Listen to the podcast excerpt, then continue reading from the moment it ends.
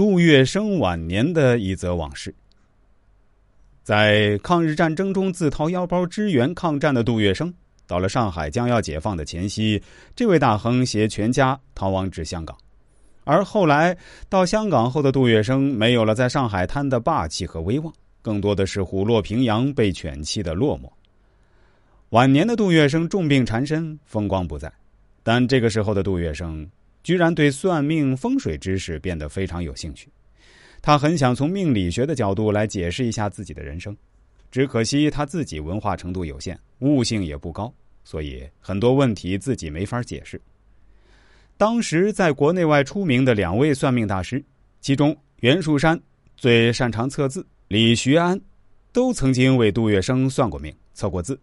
这两位大师还都说杜月笙将来的十年是大运之年。肯定能活到七十三岁，而杜月笙明白，两位大师这是在报喜不报忧。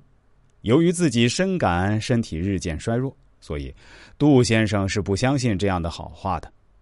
为了听到真话，杜月笙隔着台湾海峡，请台湾六月溪馆主为其算命。正是这一次隔海算命，真正算出了死字。六月溪馆主不仅算出了杜月笙的死。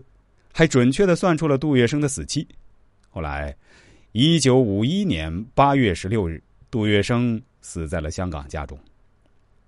杜先生死后，家人在整理他遗物时，才发现杜月笙算命的命书，当中写道：“六十四岁在辛卯，天克地冲，绝难度过。”杜月笙的长子杜维藩在得知后曾说道。本来父亲在一九五零年年底有所好转，依旧保持着乐观，但也就在收到六月溪馆主的算命书后，杜月笙的意志瞬间衰弱。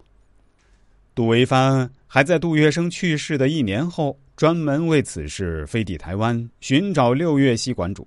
后来，杜维藩找到了这位姓季的六月溪馆主，杜维藩专程拜访。季馆主此人回答：“当时的八字是从香港寄来的，但寄来的八字没有写姓名，所以他也不知道这个八字就是杜月笙的八字。”